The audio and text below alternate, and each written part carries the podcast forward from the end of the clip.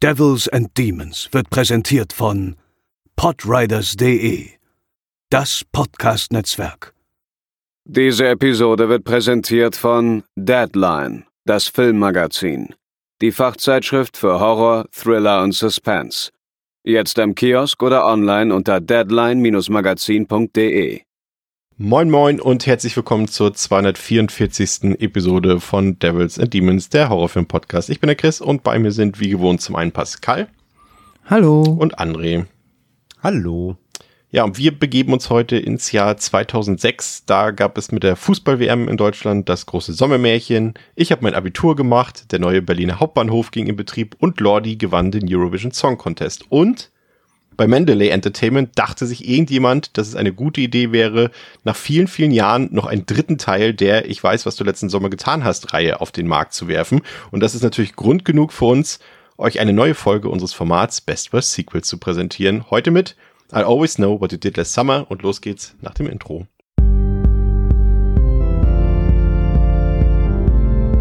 They're coming to get you, Barbara.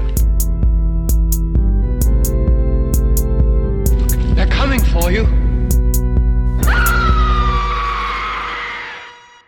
Ich glaube, heute sind wir uns alle einig. Ähm, das äh, wahrscheinlich äh, hätte, wäre es der Fall, dass jemand von uns dreien diesen Film schon mal vorher gesehen hätte, dann wäre wahrscheinlich eine große Warnung ausgesprochen worden und wir hätten ihn jetzt nicht besprochen, glaube ich. Ne? Also es hat ihn noch niemand gesehen von euch, oder? Also Exakt. vorher mal. Nein, nein. nee, jetzt auch nicht. Und, und, und, und, und wusstet ihr von dessen Existenz? ja. Ja. Ich wusste, dass es drei gibt, aber ich habe mich dann über den zweiten nie hinausgetraut.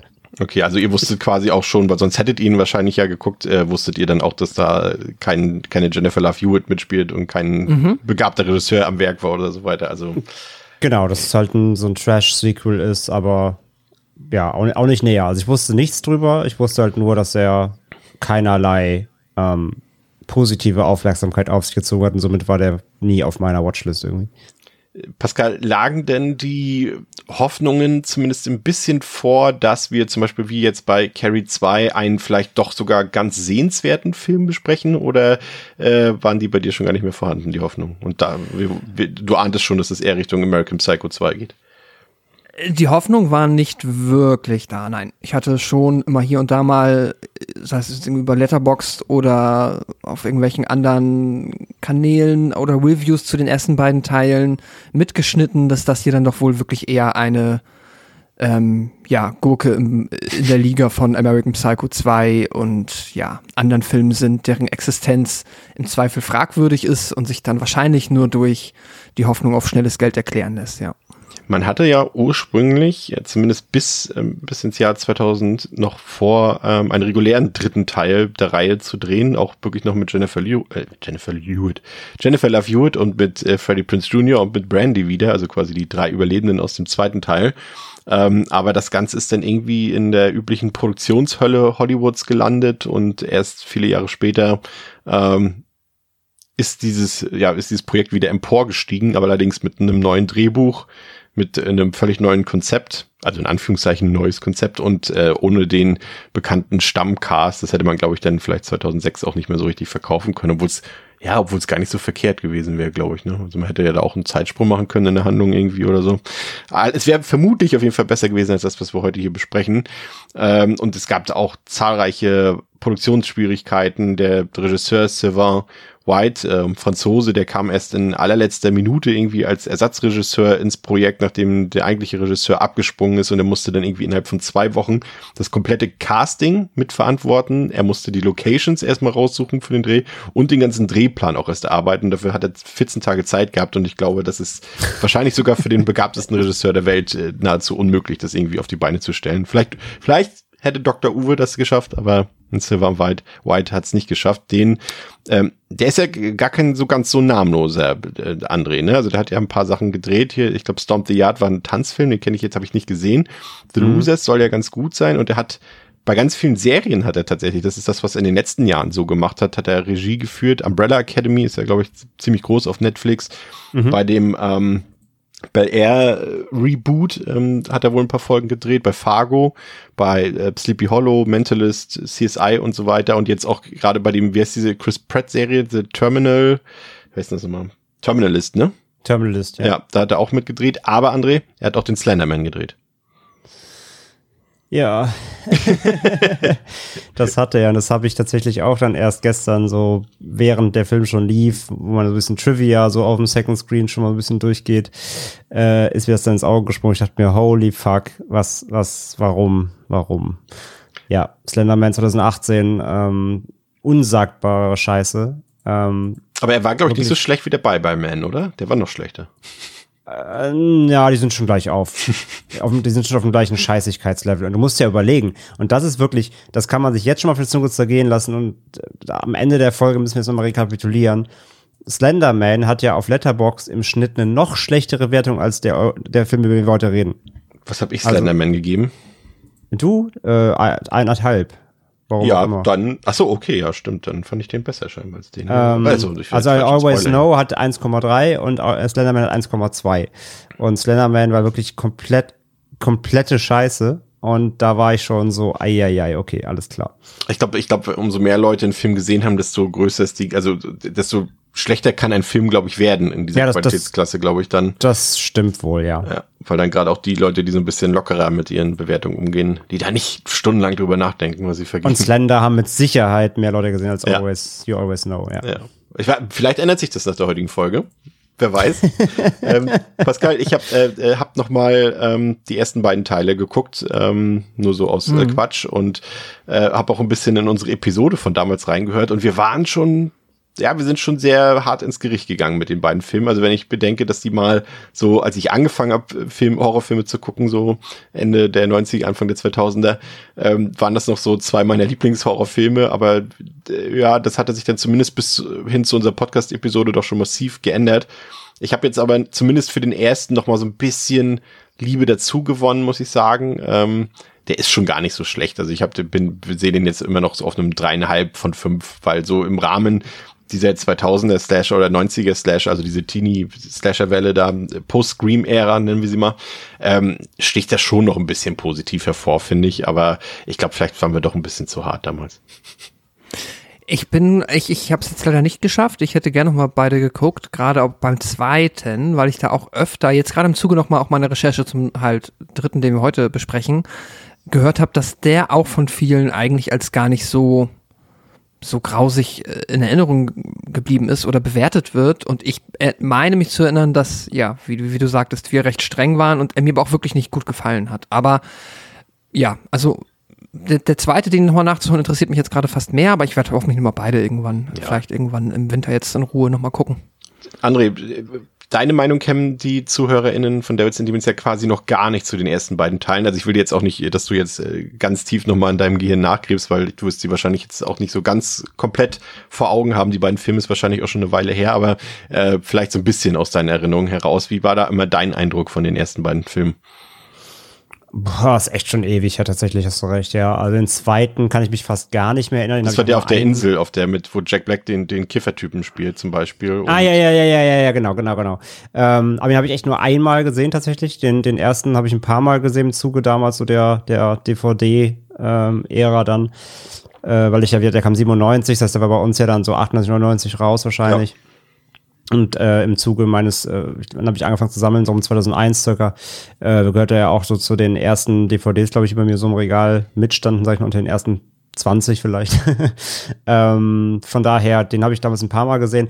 Ähm, der erste war ja echt, echt okay so. Der ist halt solide. Der steht natürlich im Schatten von Scream so, ne? Das war natürlich die Nachrückwelle aber der hatte irgendwie noch eben halbwegs vernünftige, vernünftigen Cast mit Love Hewitt und Geller und äh, Ryan Philippi und so weiter. Das ging ja alles noch total, total klar schauspielerisch, ist halt hart, hard end 90s, aber der war halt immer, ich fand ihn immer in Ordnung.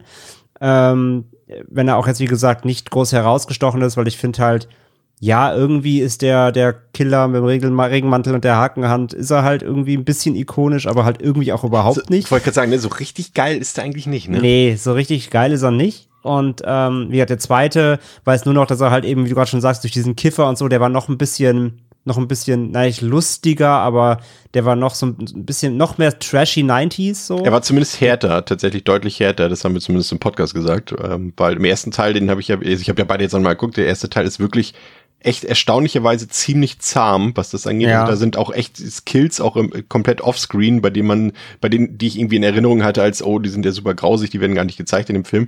Und der zweite hat er doch schon mal deutlich äh, draufgehauen. Also ich glaube, der erste hat auch eine 16er Freigabe, der zweite hatte auch die 18er dann, glaube ich, in Deutschland. Okay.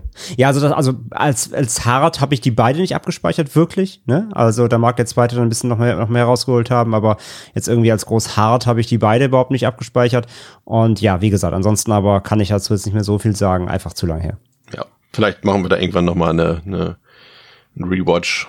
Irgendwann, wenn uns die ganzen Filme, wenn uns doch mal die Filme irgendwann ausgehen sollten, dann fangen wir wieder von vorne an. Bei Folge, bei Folge 3274 dann, ja. Ja, jetzt äh, kümmern wir uns aber um ja nicht so schöne Dinge, nämlich um den dritten Teil dieser Reihe, der 2006 dann direkt auf DVD fürs Heimkino nachgeschoben wurde. Der Film hat auf Letterboxd eine Durchschnittswertung, André hat es eben schon gesagt, von 1,3 von 5.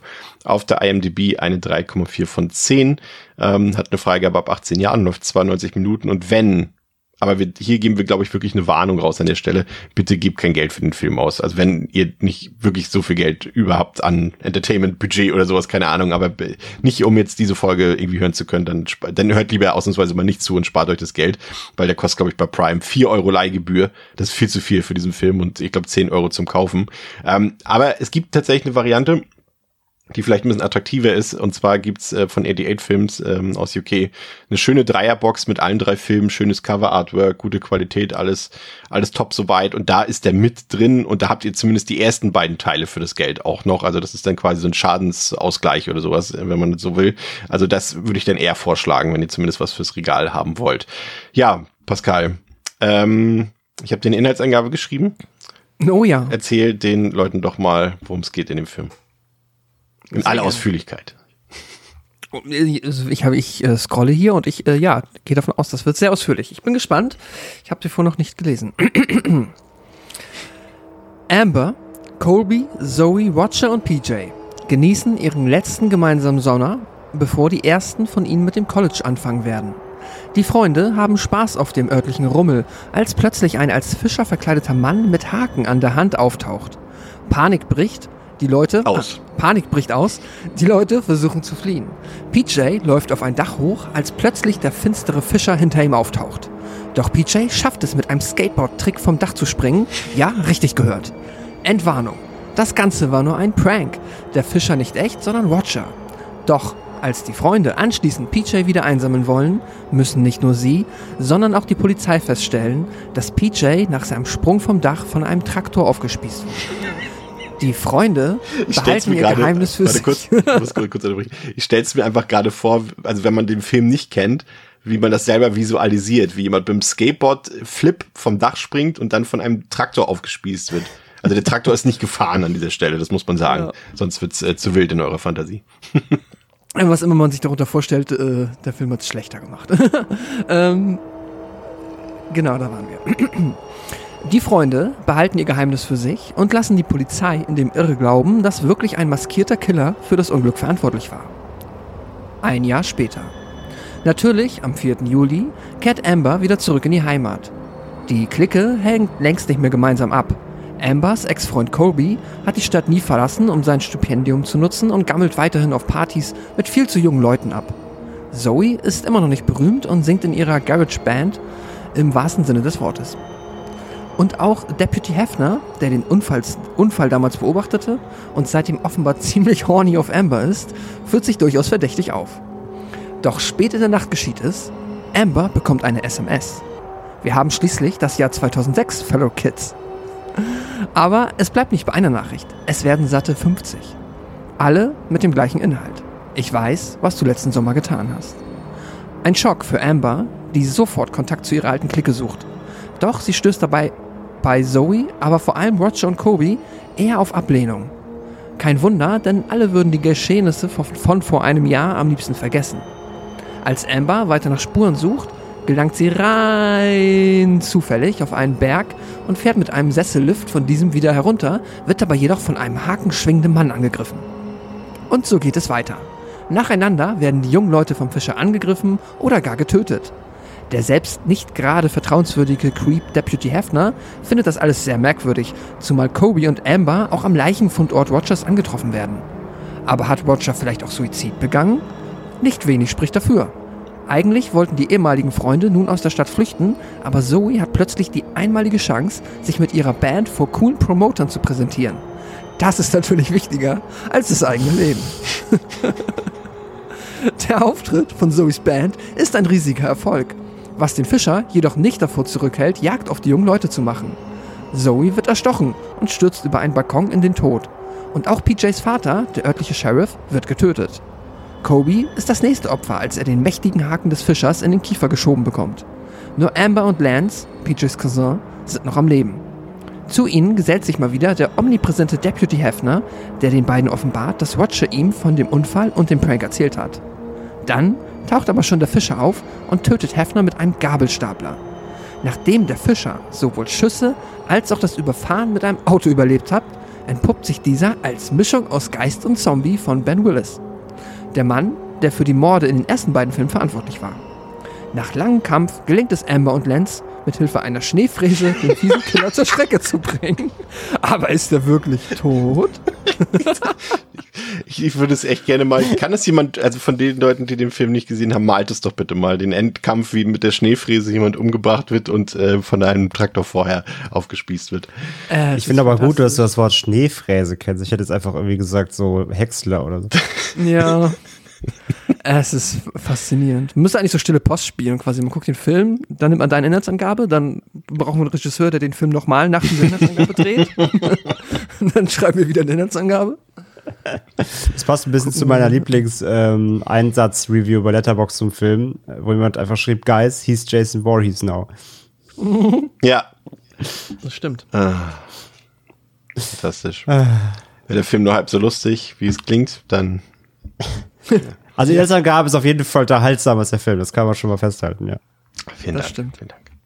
Ähm, ja, ähm, viel zu loben gibt's heute vermutlich nicht. Ähm, kommen wir mal vielleicht zuerst äh, zur Besetzung des Films. Äh, das sind jetzt hauptsächlich No-Name-Gesichter, zumindest auf den ersten Blick. Ähm, ein Gesicht ist mir ein bisschen bekannt vorgekommen. Das war die Tori DeVito. Die meine ich schon mal in zigtausend Serien gesehen zu haben. Die spielt irgendwie auch in, in, in diesen ganzen Chicago Mad und Chicago Fire und Chicago PD Serien damit und hat auch ein paar Spielfilme gedreht. Also die kannte ich zumindest vom Gesicht. Also das war Ja, die hat in diesem hat. mit Anthony Hopkins mitgespielt. Ja, genau, genau, genau, ja, David kenne ich sie zum Beispiel auch her. Also das ist so ein Gesicht, die weiß, man weiß nicht, wie sie heißt im Normalfall, aber man kennt das Gesicht irgendwie. Aber bei den anderen, also der Casey Clyde, das ist der, der den creepy äh, Cop da gespielt hat, der hat, spielt aktuell in Yellowstone mit. Und die, die Serie soll ja ziemlich gut sein mit Kevin Costner. Und ansonsten, die Hauptfigur, Brooke, die von Brooke Nevine gespielt wird, habe ich noch nie gesehen. Die hat in irgendeiner SWAT-Serie mal mitgespielt. Aber äh, das war. Ja, witzigerweise, die kannte ich. Ach so, woher? Die kannte ich witzigerweise. Die hat 2009 in einem Film mitgespielt, der heißt Infestation. Das ist so ein. Ist es der mit den Bugs? Ja, ja, mit so Käfern.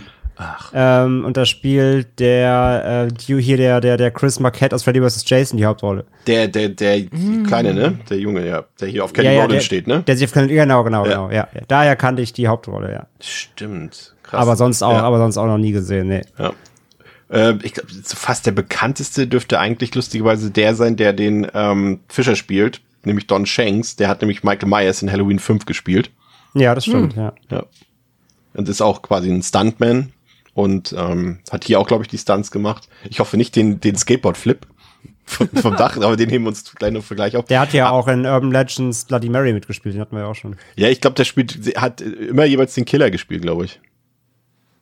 Und man, Zumindest irgendwelche anderen shady Leute, ja. aber ich liebe seinen Namen, irgendwie Don Shanks, das klingt Don Shanks. Ist auch schon fast Shark drin irgendwie, also. Ja, das ist natürlich Fast. Quatsch, aber fast. Don Ähm, Sharks. aber ich glaube, wir sind uns einig, die Besetzung ist jetzt, äh, Pascal, ähm, gehört jetzt nicht zu den positiven Dingen in diesem Film, ne?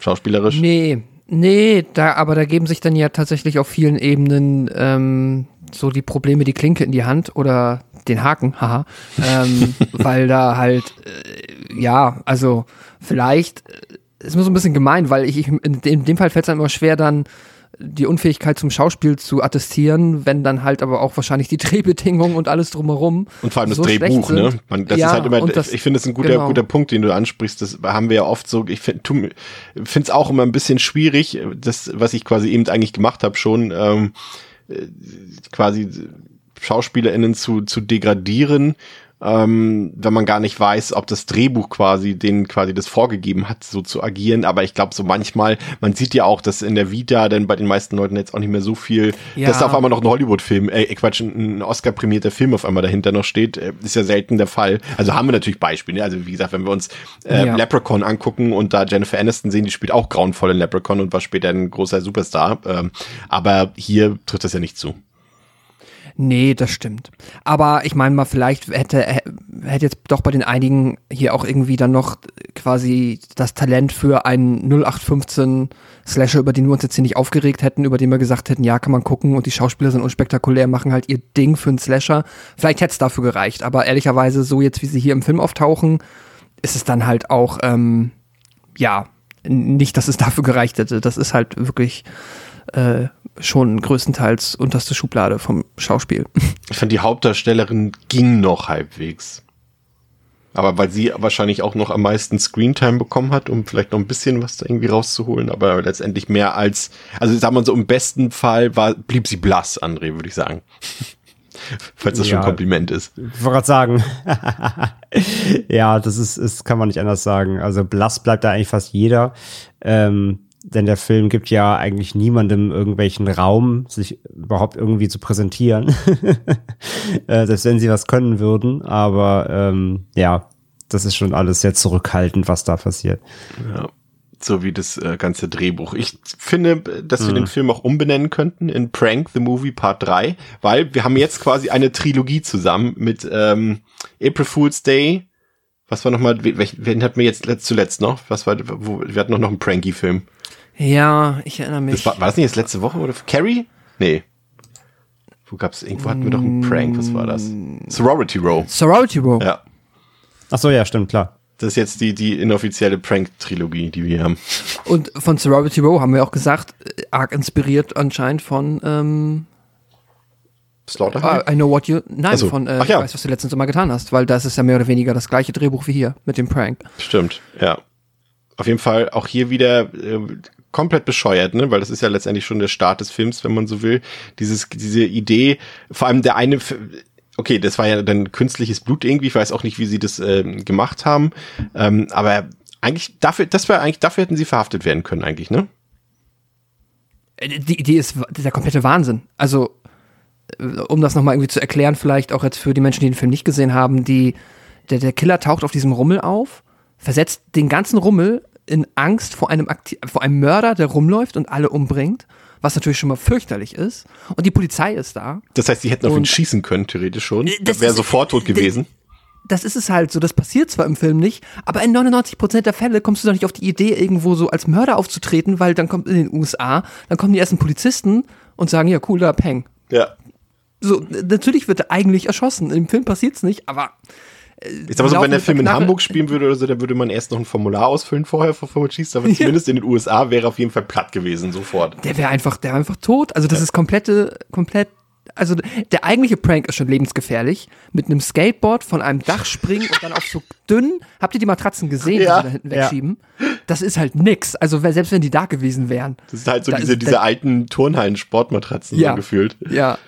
Also der eigentliche Prank ist schon lebensgefährlich für den, für das äh, Opfer in Anführungszeichen. Aber das, also wer, wer ist denn so doof und hat die oder akzeptiert quasi als Mörder aufzutreten, als Killer auf einem Rummel an einem öffentlichen Ort?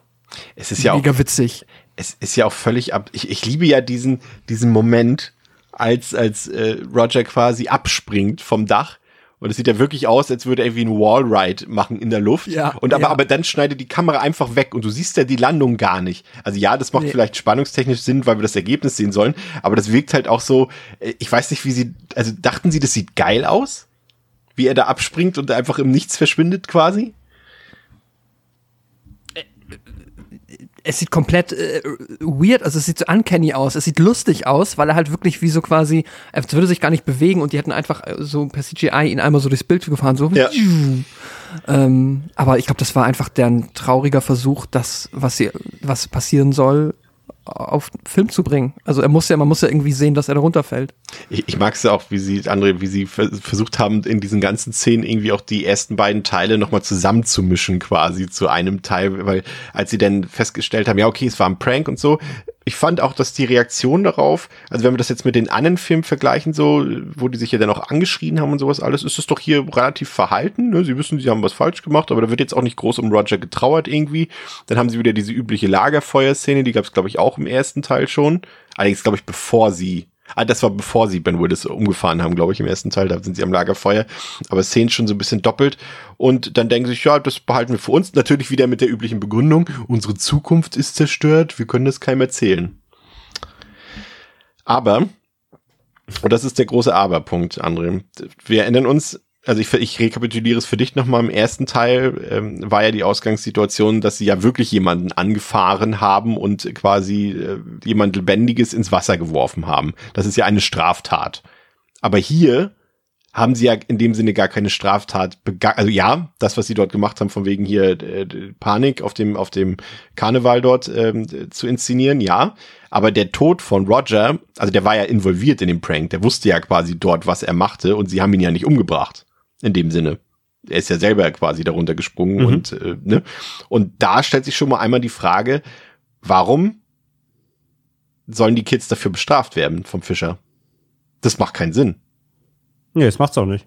Das macht überhaupt keinen Sinn. Also es ist halt wirklich, also sie sind einfach, ähm, es geht halt ein Prank schief und das, was sie, also das Verbrechen, Anführungszeichen, was sie begehen, ist, dass sie halt einfach keinem was davon erzählen. Also sie wüssten, was sie können auflösen, was passiert ist und könnten den Trubel halt äh, kleiner halten, aber ja, wollen halt nicht damit in Verbindung gebracht werden, verschweigen quasi halt einfach, dass sie da involviert waren, dass es einfach ein Scherz war. Aber es ist jetzt per se ja kein Verbrechen. Nee, und, also sie würden ja nicht ähm, ins Gefängnis kommen dafür, wenn sie es erzählen. Genau, und, und sie, ja. und sie haben den, sie haben den, den Toten nicht da, dazu gedrängt oder so. Ne? Es war jetzt keine Erpressung, hey, mach das oder wir machen keine Ahnung, sonst irgendwas, sondern es war ja ein gemeinschaftliches Ding. Und er, es war halt ein Unfall. Es war halt, also wirklich mhm. mal ein Unfall. In anderen Filmen wird behauptet, es wäre ein Unfall. Hier ist es wirklich mal ein Unfall. Und warum jetzt die dann gejagt werden von der Legende, wie sie es im Film benennen, ähm, ist, ist komplett irrational. Also dafür gibt es keine Erklärung im Film. Vor allem, das ist, ja, das ist ja noch der zweite Punkt, der on top kommt. Also, dass sie generell, dass irgendjemand Drache nehmen will, macht keinen Sinn, aber das ist ausgerechnet, wir haben es auch schon gesagt, dass es ausgerechnet ben, der Geist oder die untote Version von Ben Willis sein soll, der die ja gar nicht kennt. Also der hat ja, ja genau. keinerlei. Verbindung mit diesen Figuren. Es macht überhaupt schon, dass ein Fischer dort ist. Macht überhaupt keinen Sinn, wer Utah kennt. Also der Film wurde in Utah gedreht. Ich weiß gar nicht, wo er spielt, aber auf jeden Fall sieht man ja, dass das, dass es kein Küstenort ist, sondern irgendwo in der Wüste ist. Mhm. Und äh, da, warum soll, also das, also das wirkt auch völlig absurd, dass dort der Fischer der Killer ist dort. Da gibt es einmal diesen Great Salt Lake oder irgendwie sowas, aber da wird man ja jetzt auch nicht in so einem Fischerkostüm da durch die Gegend auf so einem kleinen See da rennen. Also das macht überhaupt keinen Sinn. Ich weiß nicht, ob sich Ben Willis dachte, aha, ja, die hole ich mir jetzt. Aber warum?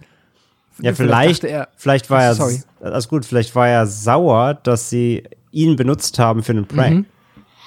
Das ist, das wäre die einzige Erklärung, die ich, ich weiß nicht, ob ich sie dulde, aber die Nein, das ist aber die einzige, die es überhaupt gibt, wenn überhaupt. Ja. Also wenn es eine, ja. wenn du eine Erklärung hier suchen willst, dann nur die, dass sie quasi ganz am Anfang ähm, äh, im Grunde, im Grunde revealed ja die Eingangssequenz schon, dass irgendwas Übertürliches im Gang ist, könnte man zumindest so deuten. Denn sie sind auf dem Riesenrad und dann erzählen sie ja von dieser Legende, um diesen Prank halt anzuheizen. Und dann wackelt ja so das Riesenrad, als sie seinen Namen aussprechen. Das ist vor allem auch so geil. Das ist halt der erste Jumpscare, zwei Sekunden im Film. Weißt du, wir ja. kennen die gar nicht. Die machen einfach ja. so ein, irgendwie wieder so dieses, diesen typischen Gag, so irgendwas Fäkales oder irgendwas, irgendwas, also nicht perverses Quatsch, äh, irgendwas, wie sagt man, irgendwas Pubertäres, sagen sie dort. Und dann sagt der eine gleich, kennen Sie übrigens die Legende vom Fisherman? Und zack, sofort fängt das Riesenrad an zu wackeln ja. oder diese, diese, diese Kabine dort. Und äh, ich dachte so, nein. ja, deswegen, also wenn überhaupt, dann einfach, sie haben, sie haben ihn erzürnt, indem sie ihn für einen Prank benutzt haben. Deswegen kommt er zurück von den Toten, um grausame Rache zu üben. ich ich habe aber auch nicht verstanden, warum sie es nicht erzählt haben. Also was du eben meintest, Chris, weil sie müssen ja davon ausgegangen sein, dass sie auch zu hoher Wahrscheinlichkeit erwischt werden, weil er ist ja jetzt auch nur ein Fischer, der da über diesen Rummel läuft, mit halt diesem Haken. Aber es hätte ja auch jederzeit, hätten ja auch vier Zivilisten irgendwie ihn einfach sich auf ihn werfen können oder so. Also so dieses davon ausgehen, dass er quasi jetzt da behandelt wird, wie als ob er irgendwie einen Sprengstoffgürtel um hat und alle laufen panisch vor diesem einen Dude in dem Regenmantel weg, ergibt ja auch irgendwie nur in einer Welt Sinn, in der irgendwie alle panische Angst vor diesem Killer haben, Ja. der ja aber auch in der Legende nicht mal übernatürlich ist. Also das ist ja wirklich nur ein Dude. Ähm, das ist schon komplett crazy. Ist euch aufgefallen oder etwas, was ich irgendwie auch noch super dämlich fand? Sie laufen dann ja weg und treffen sich dann alle hinter so ein paar Autos quasi Ja. da, wo sie alleine sind. Und sie schauspielern aber noch untereinander innerhalb dieser Gruppe, ohne dass da noch andere Leute sind, dass sie quasi vor einem Killer weglaufen. Ganz lange, bis dann der Killer halt auch kommt. Das ist dann halt so gedreht, dass es für den Zuschauer halt noch ein bisschen aufgehoben wird, dass wir checken, dass es ein Prank ist. Vor allem, Ähm, vor allem für wie viele Leute haben sie jetzt aktiv diesen Prank gemacht? Doch eigentlich nur für Amber und für, für Zoe, oder? Weil die Typen wussten doch alle Bescheid. Ja. Ich dachte, alle wissen Bescheid. Nee, dann macht, dann macht der Prank ja noch weniger Sinn. Für wen machen, haben sie den denn gemacht? Nee, nee, für die beiden Mädels, glaube ich, Ja. war das oder so. Ja, ja. Aber waren die Mädels dann auch hinter dem Auto an der Stelle? Ja. Ach so, okay, dann gibt's vielleicht doch Sinn. Aber hä, okay, ich dachte nämlich, als er dann den ähm, quasi die Maske abgenommen hat, dann fangen ja alle sofort an zu lachen und niemand ist empört. Ja, das ist, das ist ja das eine, was ich weird finde. Das ist wieder dieses typische, wenn du die als Freunde hast, dann brauchst du keine Feinde.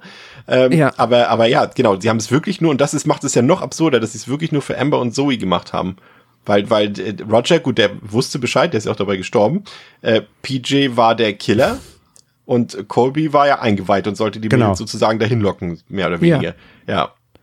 Ja, und äh, deswegen, und okay, aber weil die alle, als er dann die Maske abgenommen hat, waren sie alle innerhalb von einer auf Ja, die weil die es offenbar alles so lustig fanden, weil das war das Relief-Lachen, dann, dann, dass sie dann wussten, ah, war ein Gag. Aber es könnte durchaus, sein- vielleicht hat Pascal aber auch gar nicht so unrecht. Vielleicht wollten Weil sie den Prank wirklich für die Leute dort spielen. Und Ja. die Mädchen, also mir wird jetzt auch keine Szene einfallen, warum die beiden Mädchen nicht involviert die, waren. und, und die Mädchen müssten dann ja auch, angenommen, dass sie es nicht wussten und haben dann das Relief-Lachen, ah, wir kennen den Killer, dann haben sie ja immer noch nicht gewusst in der Sekunde, dass er nicht wirklich vom Dach auf den Boden gefallen ist. Ja. Und vor sie allem, gehen ja in dem Moment, ja, und vor allem hätten sie dann auch anders reagiert, dann hätten sie ja den, den Jungs auch mehr Vorwürfe gemacht. Ah, ihr habt PJ umgebracht, aber sie reden Ja. jetzt so, als hätten sie ihn zusammen umgebracht, sozusagen.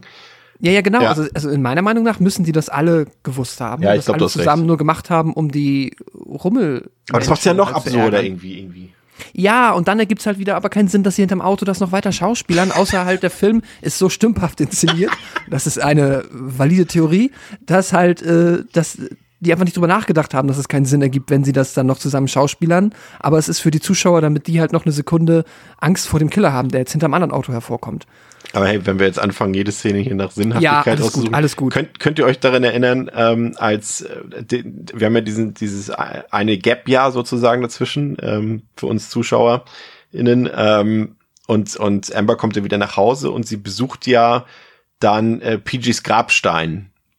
Relativ auch am Anfang noch. Also die quasi das ist eines der ersten Sachen, die sie macht, nachdem sie wieder zurückkehrt an den Ort. Ein Jahr später. Und dieser Grabstein, der steht einfach irgendwo im Sumpf.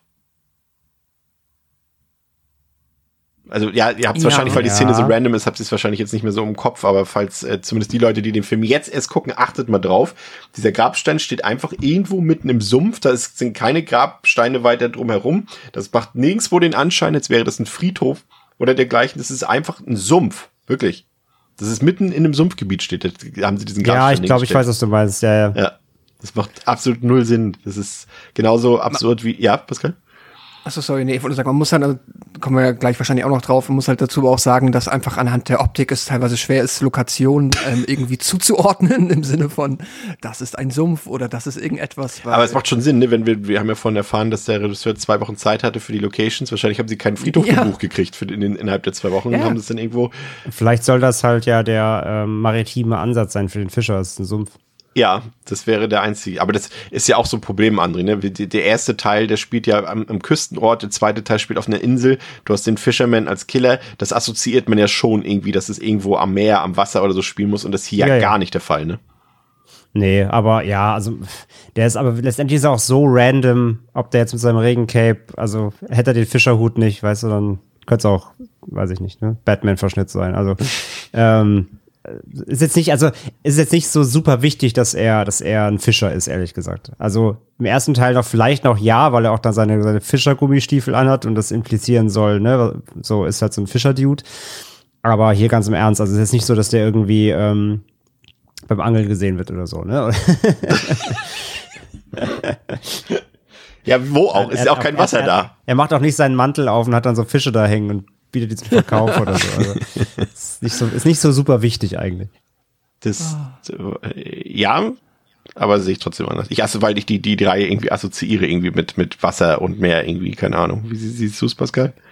Ja, ja, nee, ist ja auch richtig. Also er hat ja auch, also der hat ja dieses, ähm, na, ach fuck, wie sagt man, nicht Lederzeug, sondern dieses Ölzeug ähm, an, was halt ja, also die Assoziation ist schon eindeutig. So, da, wenn man die anderen Filme vor allem kennt, dann ähm, wird schon irgendwie Sinn ergeben, da in dem Film mh, entweder das halt zu ändern, den Killer anzupassen oder zu gucken, dass ich das Setting halt irgendwie zumindest ja irgendwie an einen Wasserort bekomme, äh, wäre schon, wäre schon nicht so unsinnig. Ähm, man muss sich quasi jetzt hier diese, also so habe ich es verstanden, diese große Lücke dazu denken, dass einfach diese Legende so nicht nur so eine lokale kleine halt Dorflegende ist, von da, wo halt die ursprünglichen Filme stammen, sondern das ist halt einfach quasi einer der, ja, sowas wie der, ähm, Wie so eine Urban Legend, ne? Auch so ein bisschen. ja, wie The Candyman oder so halt einfach Ja. den, ne? Das, das ist halt einfach etwas, das ist überall, das kennt jeder und jeder hat Angst davor, dass er irgendwo in deinem Dorf auftritt ähm, und dann quasi dann da Leute absticht. Und, und vor allem ist es ja auch so absurd, dass, also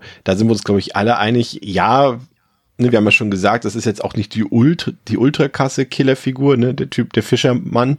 Und äh, das ist jetzt auch nichts, sag ich mal, was irgendwie, also ja, es ist elementar für Setting von den ersten beiden Filmen, aber Ben Willis an sich, der da drunter steckt, da haben wir auch schon, äh, auch im letzten Podcast, als wir darüber geredet haben, waren wir jetzt auch nicht so begeistert davon, das ist halt so ein random Dude, ja, und der will sich rächen.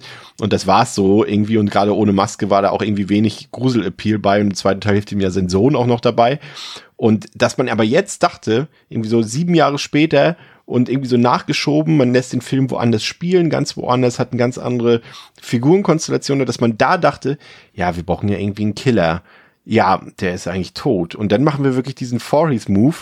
Ähm, ich weiß nicht so recht, also ob das jetzt die beste Idee war. Also wir sind uns da sicherlich einig, dass die Idee ohnehin scheiße war, aber da würden einem doch zig Sachen einfallen, wie man das hätte besser lösen können, André. Warum gerade den, sieben Jahre später, an den sich eh keiner erinnert, an Ben Willis? Ja, das haben wir ja schon gesagt, es macht halt Ja. wirklich keinen Sinn. Also, sie hätten halt einfach, äh, sie hätten sich halt einen komplett neuen Killer aus dem Arsch ziehen können. Dann bleibt aber immer noch halt die Frage, warum? Ne? Also, das beantworten sie ja trotzdem nicht. Also, wäre es einfach jetzt ein random Dude. Ja, der, der- der hätten sie halt, selbst wenn sie die Zombie-Version von PJ genommen hätten, hätte das irgendwie mehr Sinn gemacht als Ja, da, also, da, da hätte es tatsächlich, also tatsächlich, wenn, wenn quasi der, der, ge- der, der umgekommene Brody durch den Prank zurückkommt und sich rächt, weil er eben beim Prank gestorben ist, stimmt. Und wenn es nur sein Geist wäre, also dass die sich das vorstellen und deswegen selber umbringen, so wie das einmal angedeutet wird bei, ähm, ich weiß nicht, wer war denn das, der sich da, äh, Ro ja, ja, ja, ja. Roger, ne, glaube ich? Ja, oder Roger kann das wo sein. sie das ja, mit Suizid angedeutet haben. So, wie haben, so war es ja auch so ein bisschen bei, bei Urban Legends Bloody Mary, dass das so nach außen hin wirkt, als wäre das alles Selbstmord. Dann, okay, so, fertig, die sehen alle den Geist von PJ Ja, nur als Fisherman. So, so, so, so clever ist der. Also selbst das wäre zu clever für den Film. ähm, aber ja, wie gesagt, also dann das so auflesen können, wenn sie unbedingt schon auf diese, also das Problem ist ja auch, diese übernatürliche Schiene kommt ja so aus dem Nichts, ne? Eins und Ja. zwei waren ja einfach komplett handfeste Slasher. Das kommt ja auch so random und das auch so als Twist zu verkaufen, ist halt auch so, ja, okay, cool. Ähm, und ja, wie gesagt, also sie hätten halt einfach entweder jemand random nehmen können, einfach jemand, der sich auf dem Volksfest erschreckt hat und jetzt und jetzt wieder äh, aber vielleicht verschreckt gestorben ist und jetzt wiederkommt. Ähm, es macht halt keinen Sinn. Oder sie hätten, also ja, das naheliegendste tatsächlich, wenn sie schon auf diese überschütliche Schiene gehen wollen, wäre eigentlich gewesen, den Kumpel, der umgekommen ist, eben, ähm, dass er selbst zurückkommt und sich an seinen Freunden rächt. Das wäre noch das Anführungszeichen logischste in diesem Konstrukt geworden, dass Ben Willis halt einfach da random auftaucht, jetzt nach zwei Teilen. Ähm, bring, bringen sie Ben Willis am, am Ende vom zweiten denn auch wirklich final um? Ja, Wie ist denn jetzt, wie ja. ist der zweite Nummer geendet? mit seinem Tod. Ja, also gibt es auch keinen Aftercredit oder na, wie, hier quasi Ja, auch am ich Ende weiß nicht mehr so. genau. Das Problem war ja, dass sein Sohn mit dabei war. Da war ja diese Ben Willis, Will Benson Geschichte, Stimmt. die ja schon so absurd war. ähm, Stimmt. Ja. Auch mega dumm. Weil anteasen Ja. tun sie es ja immer, dass es noch nicht zu Ende ist. Ja, ja, Deswegen- das meine ich halt, ne? Also, ja, auf jeden Fall sagen wir, okay, äh, äh, die Writer so, oder hat, hat White das Drehbuch selber geschrieben komplett? Ähm, Nee, gar ja, nichts. Der hat nichts gar damit zu tun ne? gehabt. Ja. Nee. Ähm, nee, stimmt, war der von Hostel 3, der Regisseur, und von Butterfly Effect 2, noch viel besser. Ja, Ja. Ähm, der dachte sich so, naja gut, also der ist jetzt am Ende vom zweiten Teil gestorben. Naja, kann der als Geist wiederkommen. so, völlig, so völlig logisch. Ähm, ja, wie gesagt, also sie hätten sich jemand aus dem, aus dem Arsch ziehen können. Sie hätten naheliegend eben, ähm, äh, äh, äh, sag schon, PJ nehmen können. ja. Das wäre irgendwie noch halbwegs Oder, oder halt den, den, den, den Polizisten. So, den habe ich ja eh schon als die ganze Zeit als so, gewesen. so Ja, klar, auffällig. der, genau. Genau, Weil der also wusste ja auch von dem, dem hat der Dings sogar von dem Prank erzählt hier, äh, Roger, bevor Wenn es mal ist. Wieder der Cop gewesen wäre, wäre es auch lame, aber auch immer noch irgendwie besser. Aber auch das, ne, wo du es gerade sagst, das war ja auch der Running Gag im Film, oder? Dass irgendwie bei jeder Szene, wo irgendwer konfrontiert wird mit, ähm, von wegen so, wie du weißt es auch. Ja, ja, hat der mir erzählt. Das kommt, glaube ich, so vier oder fünf Mal in dem Film. Das ist ja voll der Running Gag. We- Weißt du, die Reihe geht immer darum, wir dürfen es keinem erzählen. Und hier weiß es einfach jeder. Weil die Ja. immer so, ja, ja, das wusste ich, das hat mir der, der mal erzählt. Ja, ja, das hat mir die mal erzählt. Du bist so Leute, ernsthaft jetzt. Das war echt fast schon, das hatte ich dadurch richtig Scary Movie Vibes. Das wirkte fast wie eine eigene Parodie schon. Da, da hätte ja auch der Polizist perfekt reingepasst. Ne? Ich, ich mache das jedes Mal, wenn er irgendwie auf Amber zukommt und äh, dann irgendwie so noch so einen Arm um sie rumlegt. Und wenn, wenn du weißt, du kannst mich jederzeit anrufen, du hast äh, meine Nummer, wenn irgendwas ist, weißt du schon so. Und dann, und dann lächelt er sie auch immer so an. So, also ich bin mir absolut sicher, dass sie damit schon andeuten wollten, dass er doch sehr spitz auf sie ist. Oder, oder hab nur ich diese Vibes verspürt, Ja, Pascal? nee, auf jeden Fall. Nein, definitiv, definitiv äh, soll das ähm, da so ein bisschen Unbehagen auslösen und mit Sicherheit auch darauf teasen, dass es dann äh, vielleicht ein Kandidat für den potenziellen. Killer sein könnte. Hm? Ein roter Sorry, was hast Hering. du gesagt? Ja, ja, genau, klar, der typische rote Hering in einem Whodunit. Das Problem ist halt aber, das ist halt das, was äh, ihr auch gerade gesagt habt. Der Film schafft es halt echt, sich alles das, was äh, auch die Inspiration für den ersten und den zweiten Teil gewesen sind, halt so offensichtlich Scream oder halt dann die 90er Meta-Slasher-Horror-Welle in Anführungszeichen, wo der erste ja selber dazugehörte, das nicht aufrechtzuerhalten oder da halt das einfach alles komplett nicht zu bedienen, weil du hast kein Whodunit-Part, wenn das, wer es dann am Ende ist, halt niemand von denen ist, die man überhaupt mal vorher hätte verdächtigen Ja. können, sondern ein Geist. so, das ist halt, dann hast du halt das komplett auf und ich bin mir auch sicher, dass dann der Writer dachte sich, ah, das ist so cool, Luke. Die Leute denken, es ist einer von denen, die wir schon kennen, aber nein, es ist ein Zombie-Geist. Und es ist so cool, wenn die dann denken, so, oh fuck, damit hätte ich nicht gerechnet. Und ich meine, so, nee, damit hätte ich nicht gerechnet, weil es halt so kacke ist. Das ist Ich wirklich das klassische, der, der hat der Autor will das Publikum für dumm verkaufen. Das ist wirklich Ja. aus dem FF hier. Ja, ja. Genau, das, das schafft der Film nicht aufrechtzuerhalten. Ähm, den, äh, den Whodunit-Part und dann halt bald auch zeitgleich nicht den, ähm, das, den Twist um die, also die Idee mit dem Geheimnis, was André eben meinte, so. Es ist halt, ne, die haben ein Geheimnis, das darf niemand erfahren, darum geht's, aber eine Person weiß es. Und hier weiß es aber jeder. Äh, das ist halt Quatsch. Das ist echt Unfug. Aber es, es wundert mich auch gar nicht, äh, André, wenn wir uns diese Leute so angucken, da, also die, unsere, unsere Hauptfiguren dort, äh, die fünf jungen Leute, ich frage mich auch jedes Mal, das fängt ja, wir haben es ja schon gesagt, diese Szene dort auf dem, auf dem Jahrmarkt am Anfang, wo sie dort auf dem Riesenrad sitzen und so weiter, aber auch danach direkt, gibt es sowas wirklich? Dass es Leute gibt, die sich wirklich als Freundeskreis ansehen, die über sich sagen, da, du bist mein Freund, ja, ich bin dein Freund, wir mögen uns, du bist eine Freundin von uns und so weiter und so fort, die aber so miteinander reden die ganze Zeit, als ob sie zum einen die schlechtesten Menschen auf der Welt wären, aber dass sie auch ihre Freunde behandeln, so wie Feinde, so wie sie reden die ganze Zeit und sich über irgendwie, da nimmt keiner den anderen ernst, die sind, verhalten sich total pubertär zueinander irgendwie, äh, beleidigen sich auch so halbwegs immer, das haben wir auch schon öfter, das ist jetzt nicht ein Einzelfall, dieser Film, aber ich verstehe das immer in solchen Filmen nicht, genauso wie diese Casting-Entscheidung. Der blonde Douchebag zum Beispiel, ne? Das ist ja, ist ja quasi die, die, die D-Variante von Ryan Philippi aus dem ersten Teil. Aber der Schauspieler auch dazu. Wer castet denn diese Leute? Denken die Studioleute wirklich, diesen Dude, also der wird beim Publikum so gut ankommen, den brauchen wir? Oder, oder wie muss ich mir das vorstellen? Ja, keine Ahnung. Also das hast du ja, also ich meine, nicht ganz so krass, aber das ist ja schon auch ein Trope, den so in so vielen ähm, auch so Slashern oder generell halt, nicht nur da, generell so, so, so Teenager-Cast-Filmen hast. dass immer, alle müssen sich immer necken und, und bisschen dissen und ja, keine Ahnung, so ein bisschen, ein bisschen, ich meine, in, den, in der Altersspanne, wo die, wo die sich bewegen sollen, ist das irgendwie noch auf jeden Fall noch, glaube ich, realistischer Aber- als jetzt irgendwie in unseren Altersgefügen, Ü30. Aber ich gebe geb, geb dir noch was mit, weil wenn ich dran denke, die, die, diese Filme hier, die basieren ja letztendlich alle auf solchen Sachen wie Nightmare on Elm Street, Halloween und so weiter. Und wenn wir da dran denken, an die Figurenkonstellation, da gab es diese Leute nicht. Das waren, waren Leute, die sich mochten, die dort äh, zusammen agiert haben und das auch so äh, Ja, aber es ist eine andere Zeit. Es ist einfach eine andere Zeit, ne? So End 90er, mit 2000er, so, wenn ich da so, ja, da war ich auch so 16, 16 17, wenn ich da so dran denke, ja, da hat man sich halt ganze Zeit mit Du so angeredet, so, ne? ähm, ich ich habe ich hab das Gefühl, das ist ein Zeitding. Das ist ein, das ist ein Zeitgeistding komplett. Ja, das muss irgendwann. Da war irgendwie so American Pie am Start, da gab's immer Disses und Pranks und ähm, da, da hat man andere Leutes Mutter begattet, wie in American Pie, so. Das, das, das Weißt, das sind so- glaub ich, das- so einfach die Zeit. Das, das sind so Leute, die, die gehen so nebeneinander auf der Straße, dann zieht der eine dem anderen die Hose runter und alle lachen und irgendwie, äh, oder der stellt den Bein, der fliegt mit dem Gesicht auf, dem- auf, auf, auf den Bordstein und bricht sich die Nase und alle lachen. So, solche Leute sind das irgendwie. Ja, offens offensichtlich. Und besuchen ihn dann aber später im Krankenhaus und bringen Blumenstrauß vorbei. So, "Ah, war ja nicht so gemeint, Bro. Ja, genau. genau. Ja, ja. Off offensichtlich hattest du bessere Freundeskreise.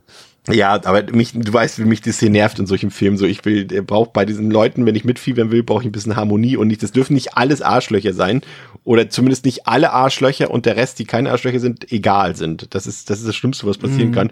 Und hier sind ja so selbst die Hauptfigur ja Amber, aber sie ist nur halbwegs erträglich, weil sie quasi keinerlei Charakter, also alle Figuren haben ja nichts dazu äh, irgendwie bekommen. Ne? Die einzig, den einzigen Drama-Part oder den einzigen Sideplot, den wir haben, ist kurz die Geschichte, dass Amber zurückkommt und feststellt, dass ihr Ex-Typ Colby nicht sein Stu- Studium aufgenommen hat dort, sondern da Ja. geblieben ist und sie nie angerufen hat. Aber das interessiert auch keinen mehr nach dieser Nö, Szene nö, auf nö, dieser nö, Party. Und das war's. Das ist der einzige Hintergrund, den irgendeine Figur bekommen hat. Ja, und ganz am Anfang natürlich dieses Fremdflirten und so und später natürlich bandelt sie mit dem, dem, dem Dude an halt, ne? Das Ja. ist ja auch total klar. Ja, aber wie gesagt, das, ich meine, wir, wir reden hier über ein 1,3 äh, We- Durchschnittswertungsdrehbuch quasi. Ähm, ich meine, was willst du da erwarten? Aber ich gebe dir schon recht, natürlich ist das scheiße, aber da, also, dass das in so einem Film auftaucht, ich glaube halt wirklich, dass da einfach solche Writer denken, das gibt halt Dynamik. Ne, wenn die sich alle immer hier zecken und pranken und hier und da und das ist halt, das gibt halt Drive und die sind halt so richtig edgy Teenies und so. Ich glaube, die, ich glaube, so ein Writer denkt, das ist halt cool und ähm, halt irgendwie für die Zielgruppe angemessen, wenn die ganze Zeit so, ist halt so ein bisschen wie, wie so amerikanisches Trash-TV, ja, so, so, so, ähm, wenn die da so, wie heißen diese ganzen Shows hier, bla bla Shore und sowas, ne? Jersey Shore. Ähm, Jersey Shore, sowas. Ich glaube, ich glaube, so in die Richtung soll das Shore gehen. Lorna Shore, ja, fast. Äh, irgendwas so Jersey Shore. Ich glaube, das ist so das Ding. Genauso in die Richtung soll das gehen. So diese Late MTV-Sachen, wo dann halt echt nur noch jedes zweite Wort Bitch war und Fuck you und äh, keine Ahnung. Wir eigentlich hassen wir uns alle, weil wir sind zu cool füreinander. Ich glaube, das ist so ein typisches Writing, wo man denkt, so das ist, das ist cool, das so sind die Teenies halt. Du hast ja auch einen schönen Vergleich äh, gebracht mit American Pie. Ja, sehe ich auch so, aber der Film ist ja dann so, oder solche Filme sind so, als hättest du dann nicht ein Stifler, sondern fünf Stiflers in einer Freundesgruppe. Ja, ja, ja, genau, genau, ja. Ja. Ich kann mir doch vorstellen, dass wirklich auch einfach, wenn man sowas dann schreibt und halt aber auch weiß, man kann nicht so viel auf der Killer-Ebene machen und der Film hat ja halt überhaupt nicht diese coolen Scream oder aber auch halt wie der erste, diese Set-Pieces, wo dann immer wieder irgendwie eine wirklich lange, interessant inszenierte Killer-Verfolgungssequenz kommt, die gibt's ja kaum. Ja. Und wenn dann eher in der zweiten Filmhälfte. Das heißt, du musst es irgendwie schaffen, mit den Figuren untereinander irgendwas zu machen, was halt jetzt vielleicht nicht jeden zum Einschlafen bringt. Und ich habe dann das Gefühl, hier war einfach die Idee, ja gut, dann können die sich halt nicht irgendwie 20 Minuten nett unterhalten und irgendwie ähm, so, nachdem sie sich ein Jahr nicht gesehen haben, wieder beste Freunde werden. Dann müssen die halt direkt irgendwie auf Kante äh, aneinander geraten, sich irgendwie andauernd hier wie, ja, so kläffende Hunde die ganze Zeit an die Kehle gehen und hier muss hier gestritten werden, da beleidigt und dann Zoe ist jetzt irgendwie Äh, also es- coole also es macht ja- Musikerin und ja. Es macht ja durchaus Sinn, das auch so zu machen. Das hat ja der erste Teil auch nicht anders gemacht. Die Ausgangssituation ist ja dieselbe, dass quasi die eine Person kommt vom College wieder nach Hause und erfährt, mhm. was aus ihren Freunden geworden ist. Das Sarah Michelle Geller, die wollte ja glaube ich, Model werden im ersten Teil und arbeitet jetzt im Geschäft ihrer Schwester. Freddie Prince Jr., genau. ja, der ist halt Fischer geworden, wollte er auch. Und Ryan Philippi, der wollte ja eigentlich Sportstar werden und hat ja, glaube ich, diese schwere Verletzung oder sowas gehabt und ist immer noch auf dem Dorf. Nee, er ist ja sogar reich geworden. Äh, und, und die mögen sich ja auch alle nicht mehr so richtig und so. Das ist ja die Ausgangssituation, ist ja dieselbe. Aber alle von diesen vier Figuren mit denen ist was passiert in diesem einen Jahr. Mhm. Und äh, die haben Geschichten zu erzählen, die passiert sind. Und das ist genau der Fehler, den dieser Film hier macht. Der vergisst das halt komplett. Ne? Aber was er nicht vergisst, André, Pascal, ist natürlich diese unglaubliche Szene mit den 50 äh, SMS. Das, also, das macht ja über, auch wieder überhaupt keinen Sinn. So, also was macht denn jetzt den Unterschied, ob du quasi, du kriegst, ein, du kriegst eine SMS, da steht drauf, ich weiß, was du letzten Sommer getan hast. Oder ob da steht, Sie haben 50 SMS geklickt, du kriegst drauf und es ist 50 mal derselbe Inhalt. Also das ist ja nichts Bedrohliches dran. Und wenn das dann auch noch so schlecht in diesem Film eingefügt ist, mit, äh, glaube ich, also digital, glaube ich, der Text ist einfach aufs Handy gelegt worden, äh, das ist absurd, dass sie da eigentlich so ausrastet an dieser Stelle, finde ich. Das hat ja, ist ja kein Vergleich mit dem Brief aus dem ersten Teil. André? oder, oder würdest du da Panik ausbrechen, wenn dir das jemand schreiben würde per CGI-SMS? 50 Mal! Wie kann er ja, es wagen? Eben. Es ist halt, es ist halt äh, der absolute Spam. Ja. Ein bisschen vergleichbar aktuell diesen, diesen Interpol anrufen. Heute würdest du es nach einer SMS blocken und dann würdest du es auch nie wiederkriegen.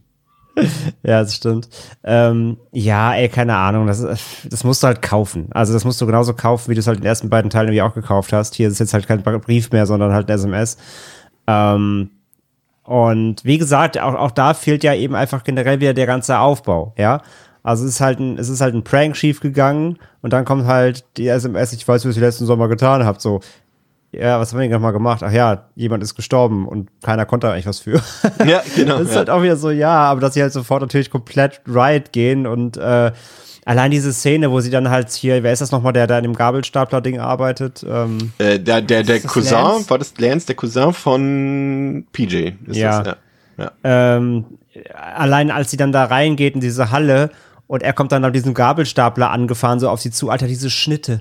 Diese Schnitte. Mhm. Alter, ja. da, da, dachte ich wirklich, ich krieg gleich Epilepsie. Äh, da gab es ja nicht eine Szene, die mal kurz stehen gelassen wurde, aber eine Kamerafahrt. Das nee. war so Blitz, Blitz, Blitz, Blitz, Blitz, Blitz, Dramatik, hier Handy, guck die Nachricht, oh mein Gott. Und dann zeigt sie so die Nachricht und er dreht sich so zur Seite weg und, und zeigt so mit der Hand auf ihn und meint so, das kann nicht wahr sein.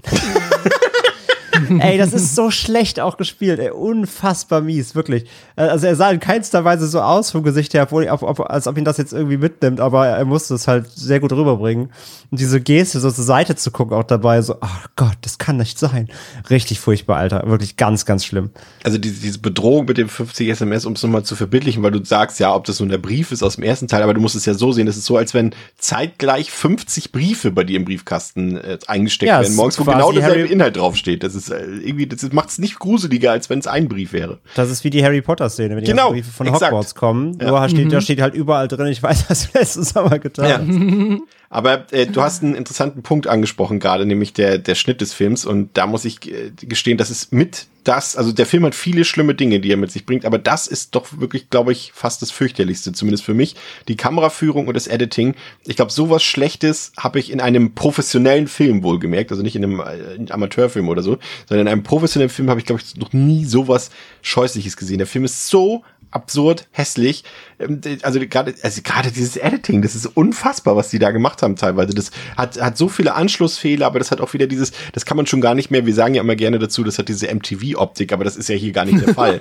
Und, und, und das ist alles überbelichtet, also es sieht dadurch furchtbar aus, dann hat das immer so seltsame Zoom-Ins in so einzelnen Szenen, wo dann mhm. auf einmal so die Kamera so rangezoomt wird, doch an so ein Gesicht. Und äh, das Coloring ist viel zu blass und kontrastarm, das sieht dadurch richtig billig aus. Ähm, und, und, und dann haben sie in manchen Szenen noch diesen Fake Grain draufgesetzt. Ich dachte zwischenzeitlich, wir sind hier irgendwie bei Rob Zombies Halloween 5 oder irgendwie sowas. Oder in irgendeinem Grindhouse-Film. Das ist so hässlich, dieser Film. Und ich muss sagen, ich, ich finde, man kann den Film so scheiße er storytechnisch ist, man kann den halbwegs durchgucken noch problemlos und ist jetzt deswegen nicht automatisch angewidert. Aber die Optik des Films, Pascal, die hat dafür gesorgt, dass ich eigentlich nach spätestens zehn Minuten absolut keine Lust mehr hatte, den deswegen weiterzugucken. Ja, es ist, ähm, es ist beeindruckend. Ich, ich verstehe auch nicht, wie man das, also schlecht gefilmt, okay, das passiert am Set. So, da ist offensichtlich äh, keine Zeit, kein Talent oder keine, wie auch immer, Möglichkeit da gewesen, irgendwie den gut zu drehen. Und dann denke ich mir dann, und dann liegt dann der Film da im Editraum und ich kann mir nur vorstellen, dass sie den gesehen haben und gedacht haben, fuck, das ist da scheiße langweilig und echt schlecht. Also, wir müssen das irgendwie aufregend machen.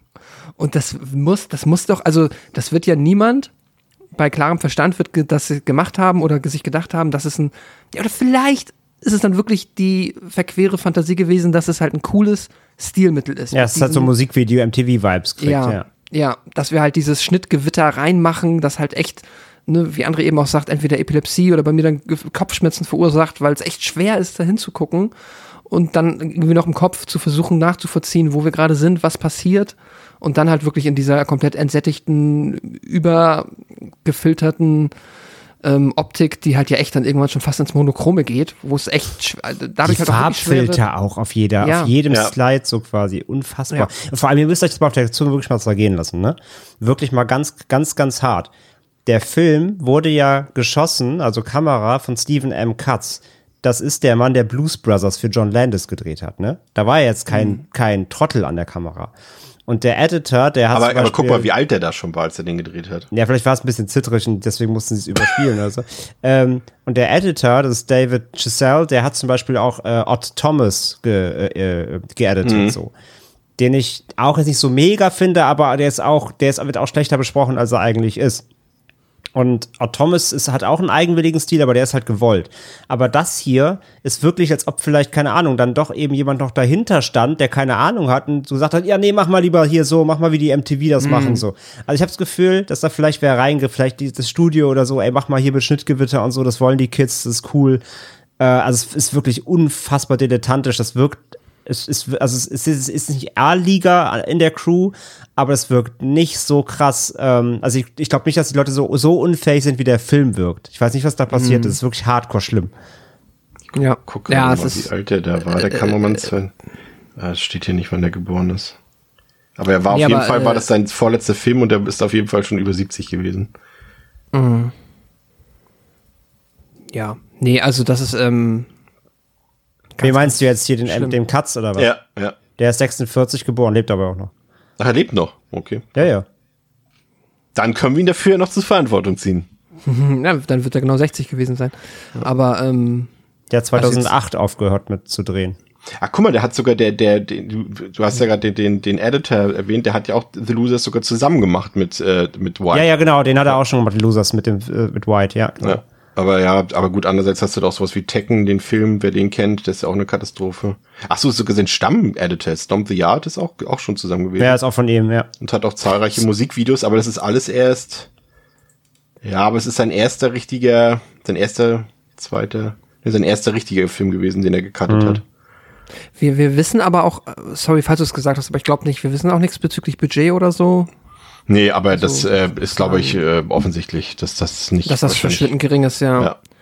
Dann wegen, deswegen wahrscheinlich ist es halt auch immer so, dass, Deswegen weißt du nie, wo der Kickflip geendet Na doch, wir wissen, wo der Kickflip geendet ist am Anfang, aber was in diese, was zwischen der Luftphase Ja. und der, der Traktorphase passiert ist.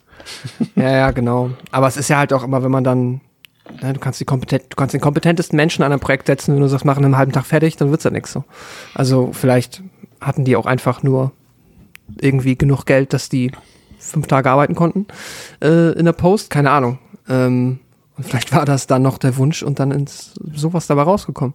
Aber hey, André, die Effekte waren immer in Hand gemacht. Das ist zumindest, also ich sag, das ist der einzige Punkt, den ich dem Film geben würde. Also, na klar, die Kills sind jetzt nicht besonders cool. Die sind total uninspiriert, langweilig, die sind auch nicht gut inszeniert. Obwohl, die, obwohl sie zumindest eigentlich blutiger sind als im ersten Teil. Jetzt im Direktvergleich. Aber handgemacht. Und das ist eine Sache, die hätte ich dem Film sogar gar nicht zugetraut. Vor allem, wenn man so die ersten, also wenn man den Film anfängt und so sieht, ach du Scheiße, denkt. Aber dann auf einmal so handgemachte, aufgeschlitzte Kehlen und hier mal äh, irgendwas in den Torso gerammt und so weiter. Das sah, Ja, ja, auch wo er, der Polizist nachher dann an den Gabelstapler Ja. hängt, also als quasi da direkt Rache für, für PJ. ja, Äh, das war ein guter Effekt, das sah auch gut aus tatsächlich. Auch in der, in der Totalen, wie der da so hing, das war gut getrickst auf jeden Fall. Also das gebe ich ihm, ja, das stimmt. ja. Also da, da kann man auf jeden Fall, also das ist wirklich der Punkt, da kann man nicht meckern. Wie gesagt, die Das ist der einzige, genau, das ist das einzige, wo man sagen kann, okay, das ist positiv, ja. Ja, und da hat Silver White auch drauf bestanden. Also es wurde ihm tatsächlich vorgeschlagen, dass man das alles Computer generiert CG machen ja. könnte. Aber da hat er gesagt, nee, ein guter Horrorfilm funktioniert. Und da stimmen wir mit ihm ein.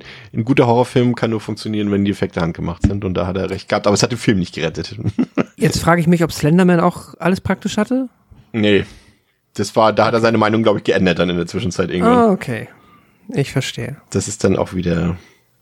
Aber dann kann der Film ja auch wieder gar nicht so ein niedriges Budget gehabt haben, wenn die das alles handgemacht haben. Aber gut, vielleicht ist auch das ganze Geld dann da reingeflossen. Weiß ich nicht. ja, aber diesen, dieses eine Practical. ich dachte ja auch am Anfang des Films, Pascal, dass der irgendwie so die ersten 20, 10, 15, 20 Minuten hatte der eigentlich auch, finde ich, ein angenehmes Tempo. Da ging es eigentlich relativ zügig zur Sache. Da waren irgendwie, war auch nicht so viel Leerlauf.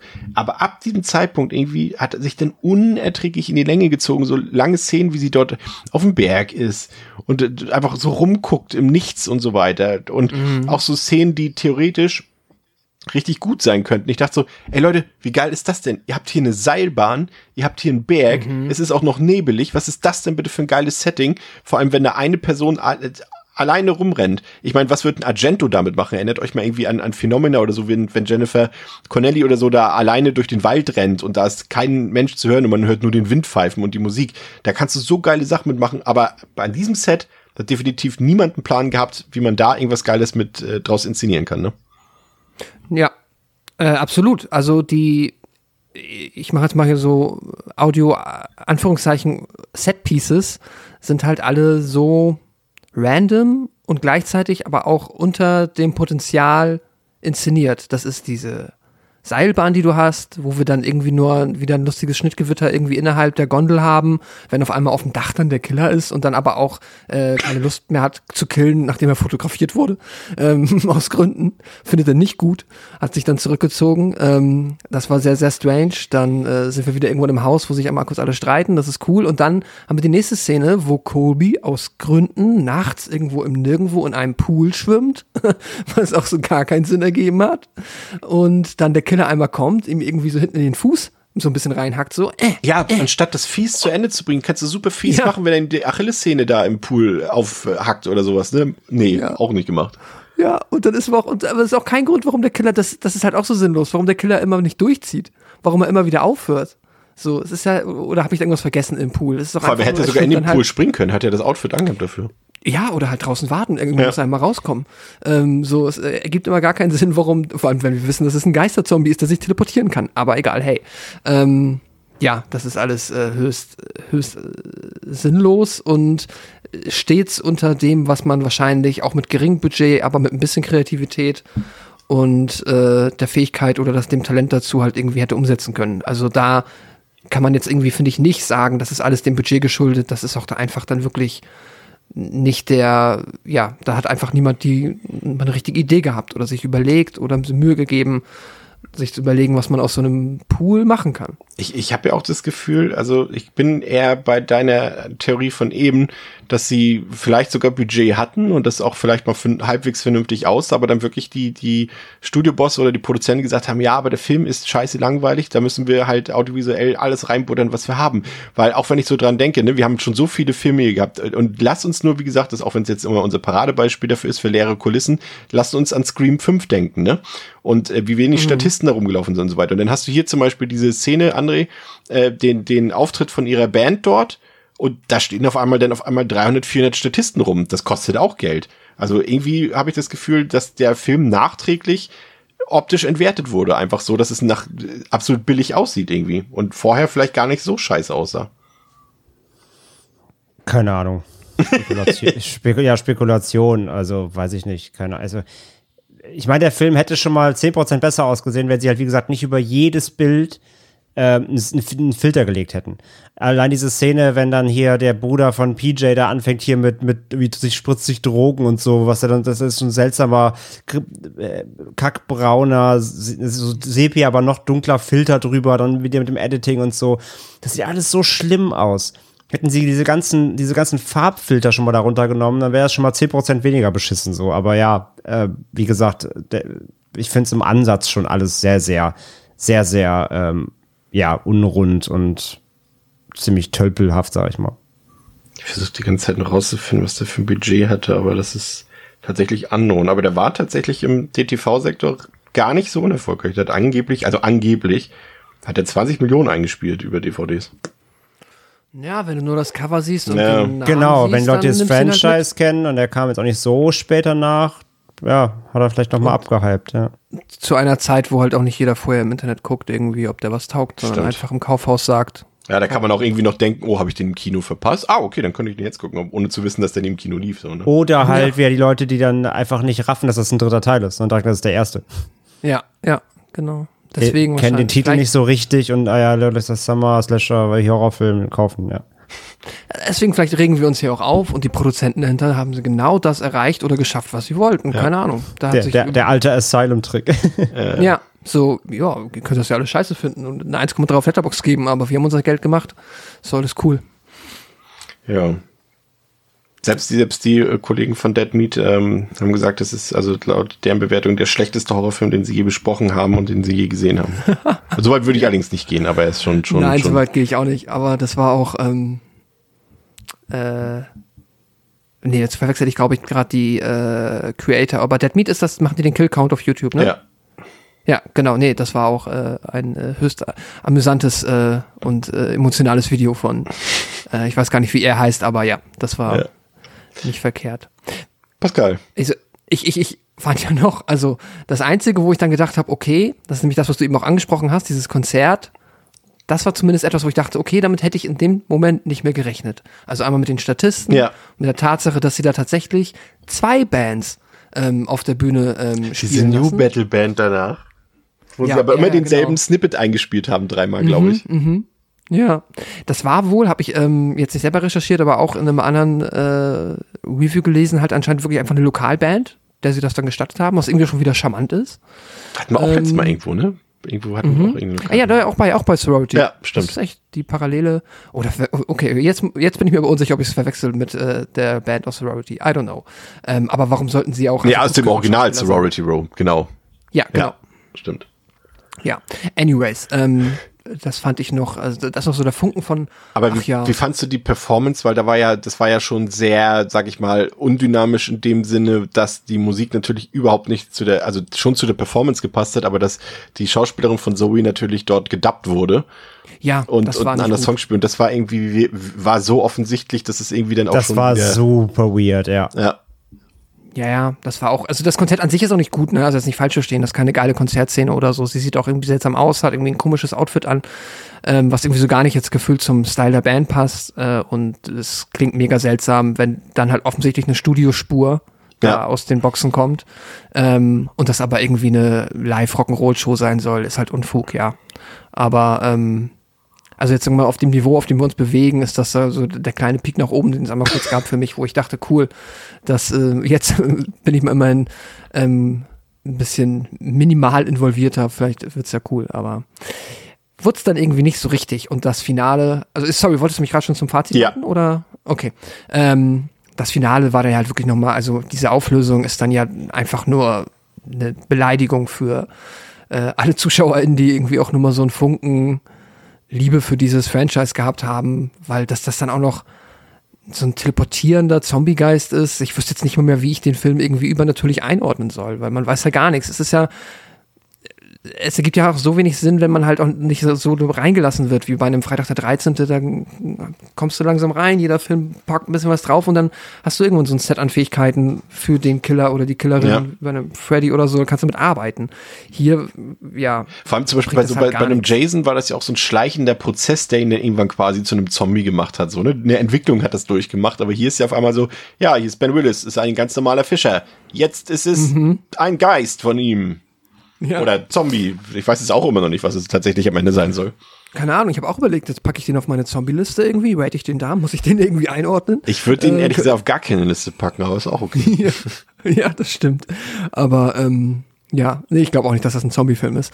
Aber ähm, ja, das ist halt natürlich fürchterlich. Und am Ende des Tages, ja, es ist ein ganz, ganz ähm, schwer zu verdauender Film. Ich glaube, am Anfang hatten wir schon mal gesagt, dass das hier irgendwo jetzt so im American Psycho 2 Bereich ist.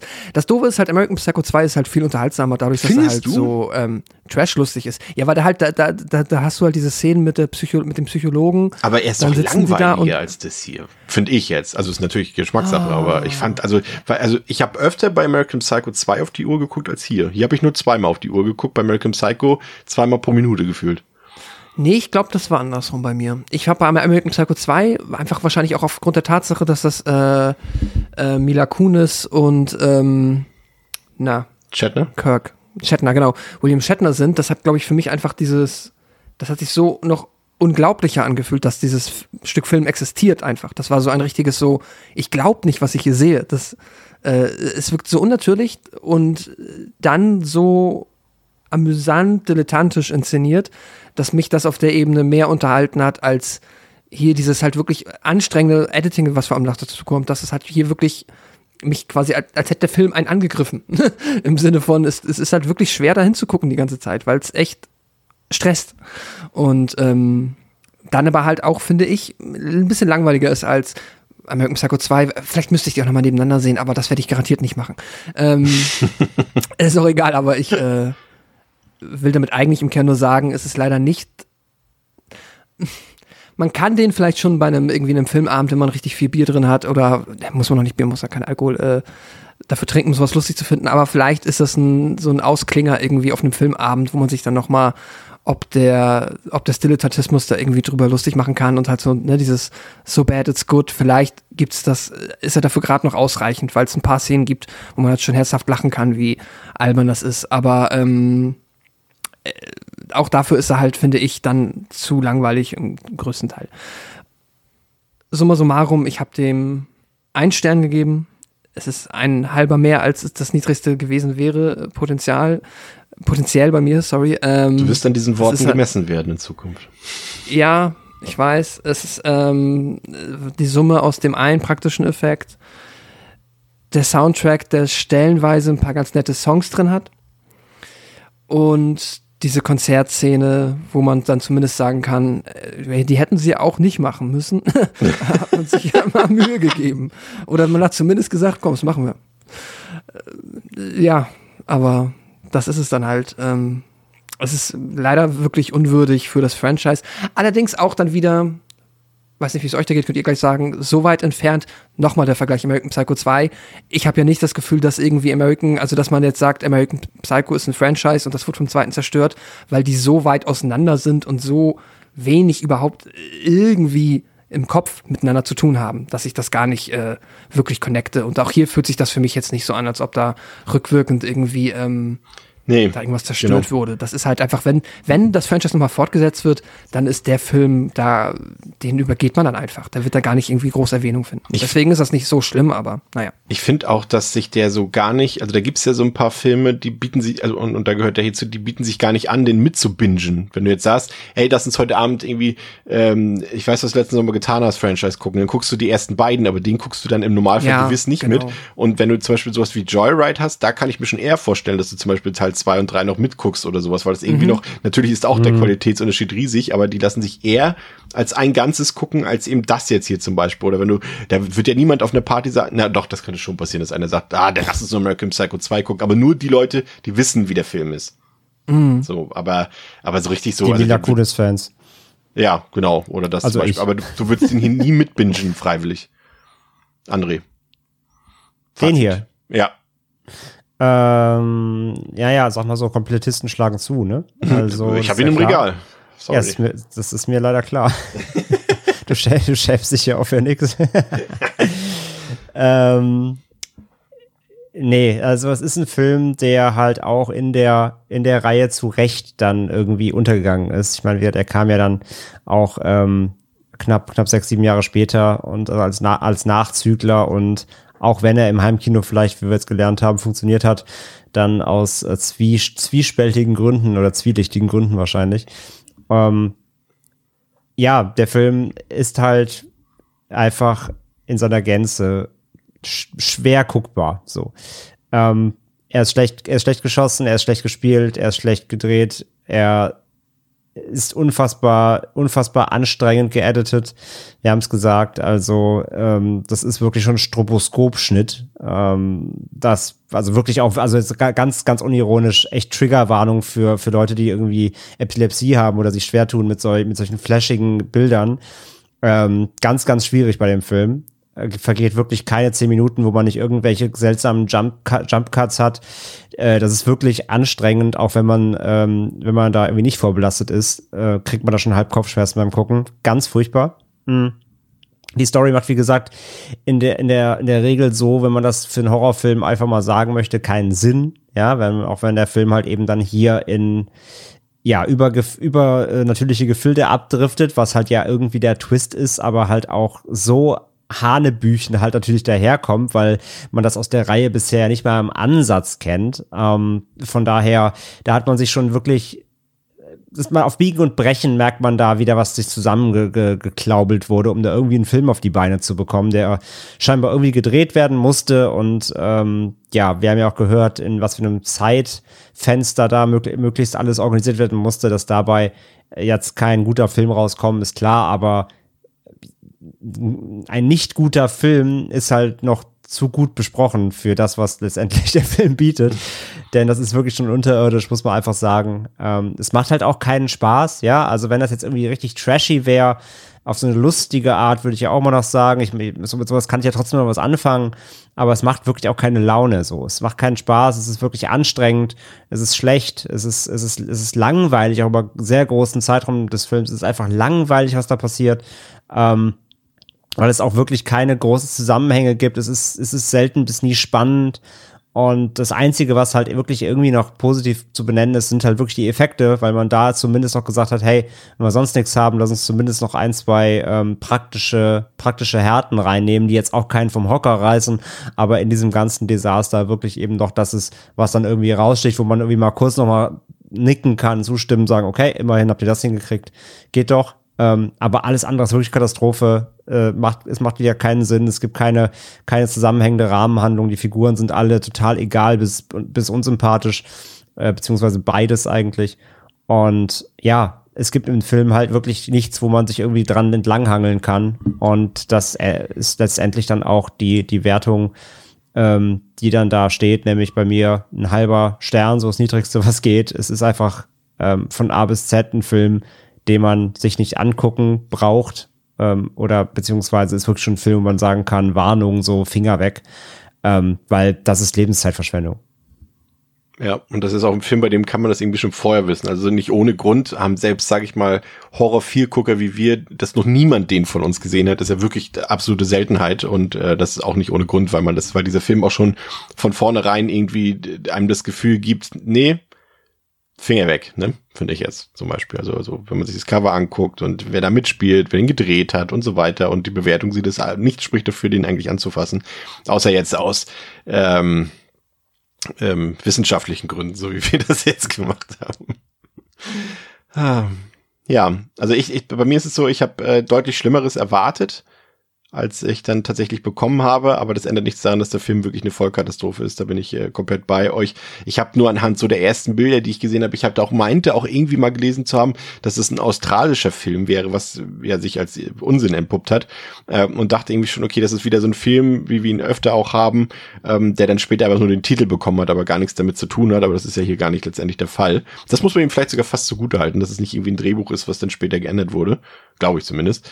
Ähm, aber ansonsten alles, wie gesagt, der Film ist komplett unlogisch. Man darf dann absolut gar nichts hinterfragen, warum wer da ist, warum der Fisherman da ist, warum Ben Willis da ist, äh, warum er gerade diese Jugendlichen jagt. Der Film ist grausam, hässlich, eine optische Zumutung, alles vom, vom Grain, vom Coloring, von den Zooms, vom Editing. Ja, das ist, wirkt alles wie so ein, so ein Filmschule-Anfängerkurs irgendwie auf, auf, auf Video gebannt. Ja, die Kills sind langweilig, die Story ist langweilig, äh, da passiert nichts Aufregendes. Äh, wie gesagt, das einzige, äh, was man ihm anrechnen kann, sind die handgemachten Effekte. Da äh, zumindest und auch dafür, dass Silver, Silver White sich durchgesetzt hat und gesagt hat, nee, Leute, wir machen das praktisch. Dafür immerhin äh, für den Mut, sich da durchzusetzen, ein bisschen Anerkennung. Aber ansonsten ist das alles weitestgehend talentfrei und ähm, nix. Muss man nie gesehen haben. Ein Stern und das ist meine Tiefswertung. Und ähm, ja, Hat sich doch gelohnt, Pascal, ne? Ja, ähm, wieder etwas kompliziert. Wieder etwas gelernt. schön. Ja, also wenn überhaupt irgendetwas Positives jetzt neben dieser Podcast-Episode, ist natürlich schön, dass wir zusammen drüber reden konnten. Das macht ja auch immer auf eine gewisse Art und Weise Spaß, äh, unabhängig jetzt ob der Qualität des Films. Ähm, aber jetzt kann man zumindest auch sagen, dass man alle äh, I, XY, Know What You Did Last Summer Filme geguckt hat. Es gibt auch bei Letterboxd einen Haken hinter einer Collection bei den Statistiken. Also so ist auch ein, eine Trophy, die man quasi, die, die, die, die, was bei der Playstation die Trophäen sind, bei Xbox Gamerscores hier bei Letterboxd abgeschlossene Collections. Ja, und jetzt, jetzt lädt er jetzt weiter so ein Fenster, sonst kündigen die nächstes Jahr einen vierten an, dann haben wir die Soße wieder und dürfen nochmal anfangen. Verdammte Axt. Ja. Das soll es für heute gewesen sein äh, mit Best Worst Sequels. Äh, euch sei verraten, es geht bald, in, in wenigen äh, Wochen geht es schon weiter mit Best Worst Sequels. Da haben wir uns auch noch was rausgeholt, äh, was ihr garantiert noch nicht gesehen habt, zumindest die meisten von euch. Ähm, in der nächsten Woche haben wir, ähm, also wir haben auf Instagram euch ja und auf Twitter, nee, nur auf Twitter gefragt, ob wir mal so ein Special machen, so ein Scream Queen, Scream Queen Special machen sollen. Ähm, so die Filme, die wir jetzt vielleicht nicht eine eigene Folge verdient hätten von manchen Schauspielerinnen. Wir haben euch dazu Auswahl gegeben. Äh, Samara Weaving, äh, ähm, Daniel Harris, Catherine Isabel und Jamie Lee Curtis. Und ihr habt euch natürlich für den Klassiker, für die Klassikerin äh, Jamie Lee Curtis entschieden. Aber das können wir nicht ganz auf uns sitzen lassen und deswegen besprechen wir nächste Woche einen Film, in dem Daniel Harris und Catherine Isabel gleichzeitig mitspielen, nämlich See No Evil 2. Den ersten Teil gibt's geschenkt obendrauf im Podcast, also schaltet auch nächste Woche wieder ein bei Devils and Demons mit Pascal, mit André und mit äh, Chris und geht auf jeden Fall ja, ein paar Tage läuft's noch, wenn die Episode läuft. Geht noch am diesem Wochenende aus Fantasy Filmfest in den Städten, wo es noch läuft. Oder, Oder auf, oder auf Slash. Genau. Genau. Da könnt ihr André die Hand schütteln, wenn ihr wollt. Dürfen die Nur, Leute das? nur, nur, nur Brofist. Ja, okay, sehr gut, vorbildlich. Wunderbar. Also, bis zum nächsten Mal. Danke fürs Zuhören. Schreibt uns auf Social Media. Ciao. Tschüss. Tschüss.